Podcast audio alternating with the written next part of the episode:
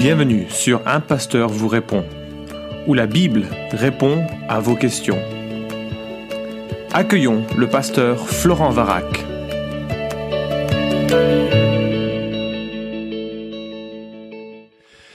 Bonjour, nous sommes sur une série de podcasts dédiés à la question d'Adam et Ève, suite aux nombreuses questions que j'ai reçues sur toutpoursagloire.com. Je suis reconnaissant pour la présence de mon ami Guillaume Bourrin. Bonjour. Euh, de leboncombat.fr. Voilà.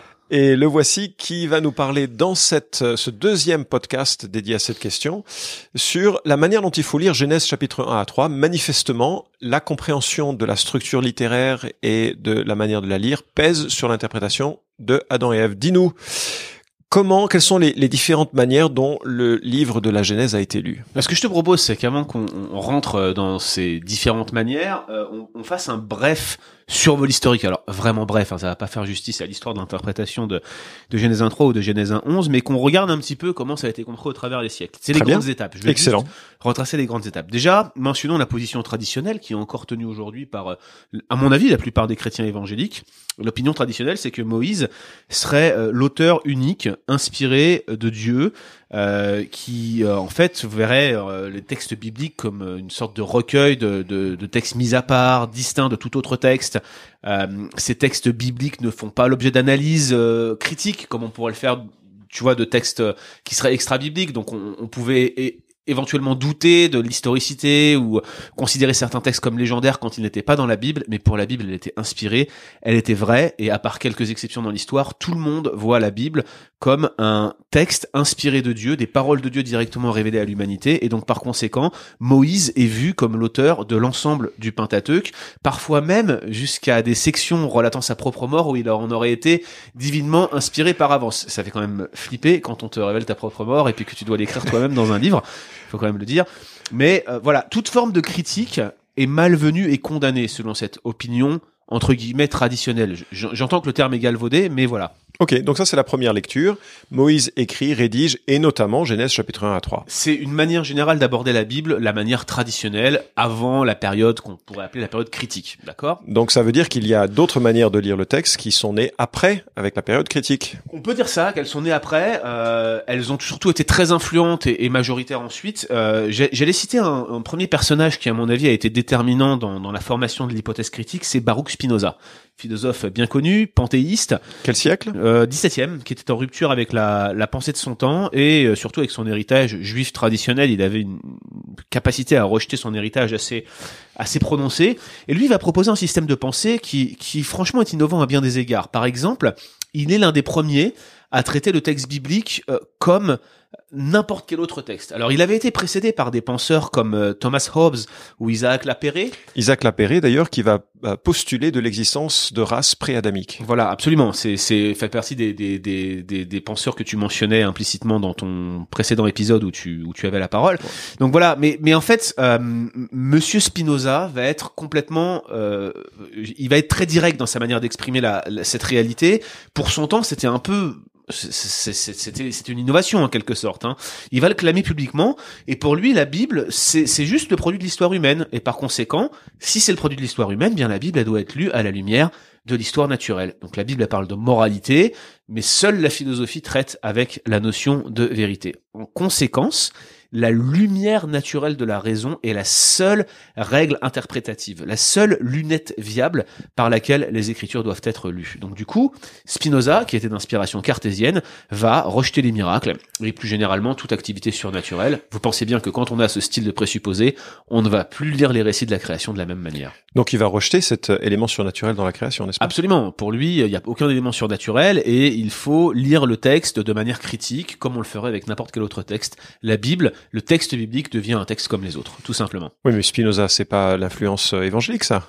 Spinoza n'est pas l'influence évangélique, mais quand même, la pensée de Spinoza va jouer un rôle déterminant dans les formulations critiques du 18e et du 19e, qui vont nous impacter nous aussi aujourd'hui, en fait. D'accord. Et, et l'intérêt de nombre de spécialistes de la période 18e-19e va se focaliser sur une recherche faut le dire franchement, quasi eldoradesque, hein, des sources de la Genèse. On cite souvent Julius Wellhausen, qui est le plus connu d'entre eux, et la formulation de ce qu'on appelle aujourd'hui la théorie documentaire euh, nous est parvenue. Alors c'est une théorie selon laquelle euh, la forme finale du Pentateuque, donc les cinq livres du commencement, parfois on parle même de l'Hexateuque pour tout vous dire, serait en fait post-exilique. Tout aurait été rédigé, compilé, euh, mis ensemble après l'exil, au retour d'exil. Tu me donnes un siècle pour l'exil? On dirait 5e siècle environ, Donc, avant Jésus-Christ bien sûr. Par rapport à la lecture traditionnelle Moïse Ah bah on est euh, sur un décalage de presque 1200 ans, si vous voyez ce que je veux dire. Donc c'est c'est C'est ça énorme. change tout, c'est énorme. Hein. Et donc l'in- l'influence de Wellhausen, elle est encore aujourd'hui majeure euh, parmi les- la plupart des spécialistes de l'Ancien Testament, y compris évangéliques. Alors vous voyez, euh, moi j'ai fait un, un master de recherche en Ancien Testament. Dans mes groupes de lecture, un des premiers textes qu'on a à lire, c'est Julius Wellhausen. On lit Wellhausen de manière critique. Je vais vous dire très franchement, euh, je ne suis pas sorti indemne de la lecture de Julius Wellhausen. Euh, J'étais troublé par beaucoup d'arguments qu'il balance en faveur d'une déshistoricité de la Genèse. Donc pour lui, Genèse 1.11, ce n'est pas une composition unifiée, c'est plutôt une composition atomisée en différentes sources qui sont collectées et qui sont rassemblées par un éditeur plus tardif après l'exil pour constituer en quelque sorte une histoire à Israël. C'est voyez, ça, la justification de l'existence d'Israël. Justifier l'existence d'Israël. Alors, il y a- il y a- on pourrait rentrer dans plein de détails. Qui était Wellhausen, un Allemand à un siècle précis. Vous voyez, ça, ça justifie un petit peu son Bien sûr. cette reconstruction. Néanmoins, il utilise des arguments qui sont extrêmement troublants et sur lesquels beaucoup vont être euh, influencés. Alors qu'est-ce que ça impacte euh, dans la lecture de Genèse 1 à 3 Alors, Cette position? Au- Aujourd'hui, euh, si tu veux, dans Genèse 1 à 3, euh, euh, on, on- on adopte un certain nombre de présupposés, notamment, par exemple, dans le fait qu'il y aurait deux récits de la création qui seraient juxtaposés. Le premier qui irait de Genèse 1.1 à Genèse 2.4 et le deuxième qui commencerait à Genèse 2.5, en fait, et qui mettrait ces deux récits de la création en parallèle, comme s'ils étaient un peu contradictoires, comme s'ils se complétaient l'un l'autre, comme s'ils n'étaient pas en fait le fruit d'un même auteur ou d'un même compilateur. Voilà un petit peu comment l'influence de Wellhausen et euh, de ceux qui sont passés après lui se fait sentir sur les textes de Genèse 1.3. Alors après, ces dernières années, il faut comprendre que euh, le, le débat sur la, la critique des sources, les sources de la Genèse, a été extrêmement éreintant pour la plupart des spécialistes. Et, et aujourd'hui, les spécialistes de la- de l'Ancien Testament se rendent compte qu'un consensus sur le sujet est presque impossible à atteindre, et ils s'intéressent davantage à la forme finale du livre. On parle plutôt de, de forme canonique. Et là, ça devient extrêmement intéressant, puisque finalement, on en revient en fait à la base, c'est bah oui, il y a une composition unifiée. Qu'est-ce qu'elle voulait dire? Alors en fait, ils vont pas forcément renier les conclusions des, des théories sur les sources de la Genèse, les conclusions de Wellhausen, mais ils s'intéressent davantage au message de la forme finale du livre et surtout à la manière dont la communauté de foi initiale, les premiers destinataires de cette forme finale, l'ont reçu. Et alors là, ça nous rejoint dans notre intérêt, puisque c'est ce qui nous intéresse nous, c'est de comprendre le texte tel Voilà. qu'il était compris euh, pour les destinataires du début, Ouais. et tel qu'il peut être compris aujourd'hui pour nous. Alors, ce qui- ce qu'il faut comprendre quand même, c'est qu'il va y avoir une divergence entre ceux qui vont a- a- aborder cette, ce qu'on appelle l'approche canonique. Ils vont regarder la forme finale du texte, mais s'ils adhèrent aux conclusions de la critique des sources, ce qui est la, pour la plupart des spécialistes de l'Ancien Testament le cas, la première communauté de foi, elle se situe pour eux après l'exil.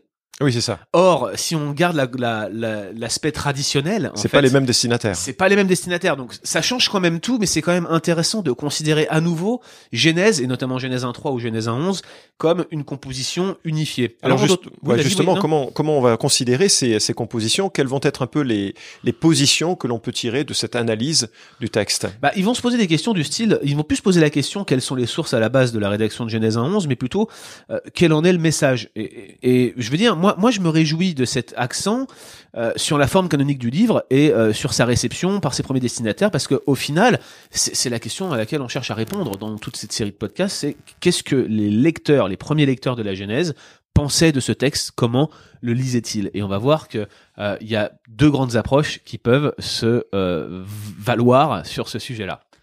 Alors justement, quelles sont ces deux grandes approches? Comment est-ce que tu peux euh, synthétiser les, les, les kyrielles de position, Voilà. pas toujours homogènes, qui existent, que l'on lit dans les commentaires? Tu fais bien de parler de kyrielle de position, euh, parce que si on devait toutes les résumer ici, on aurait besoin d'une série d'une centaine de podcasts à peu près. C'est pas le but, mais on pourrait les regrouper en deux principaux camps. Euh, une position qu'on pourrait appeler la lecture littérale, ou plutôt, moi j'aime pas trop la lecture littérale, parce que on passe pour des affreux littéralistes qui seraient prêts à se couper la main euh, ou à s'arracher l'œil à la lecture du Sermon sur la montagne. Bien évidemment, on reconnaît les figures de style dans une lecture littérale, mais on, on y voit, euh, en Genèse 1.11 notamment, une section narrative qui décrit des faits historiques, ce qui implique bien sûr un certain déroulement chronologique. Qui Lecture narrative finalement, Voilà, lecture plutôt que littérale. lecture plutôt narrative que littérale, euh, un certain déroulement chronologique et la présence d'indications formelles et exploitables sur l'origine de l'humanité. Voilà ce qu'implique une lecture historique ou littérale. D'accord? Et puis de l'autre côté du spectre, tu as ceux qui croient à une lecture plutôt littéraire. Euh, Genèse 1 11, en particulier Genèse 1, Genèse 2, doivent être lus avant tout comme une composition littéraire.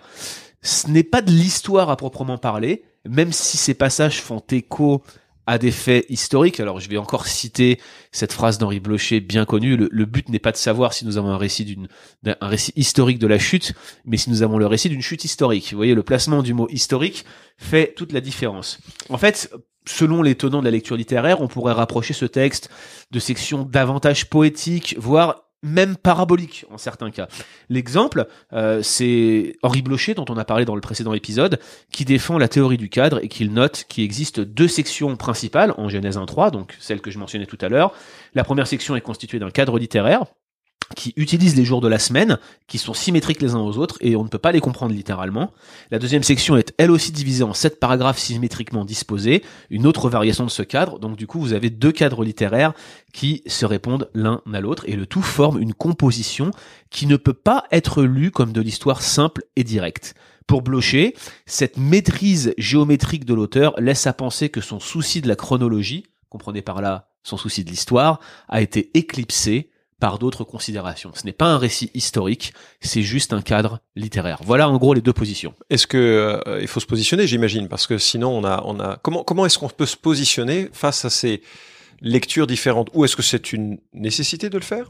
Je pense que c'est une nécessité de le faire parce que c'est, c'est-à-dire c'est quand même deux options qui sont euh, euh, qui, qui s'opposent mutuellement. En fait, la question c'est comment on peut lire les premiers chapitres de la Genèse. En fait, soit on est dans un camp, soit on est dans l'autre. On peut pas être au D'accord. milieu. Les observations de, gens comme Blocher ou d'autres défenseurs de l'approche littéraire, elles sont euh, souvent fondées. On le disait dans un précédent podcast, souvent on est d'accord avec leurs observations, avec leurs, con- leurs conclusions, on a plus de mal, voyez. Moi, à titre personnel, j'accepte sans réserve la plupart des observations qu'il fait dans son livre, Révélation des origines. Ce qu'il constate sur le texte, je le constate aussi.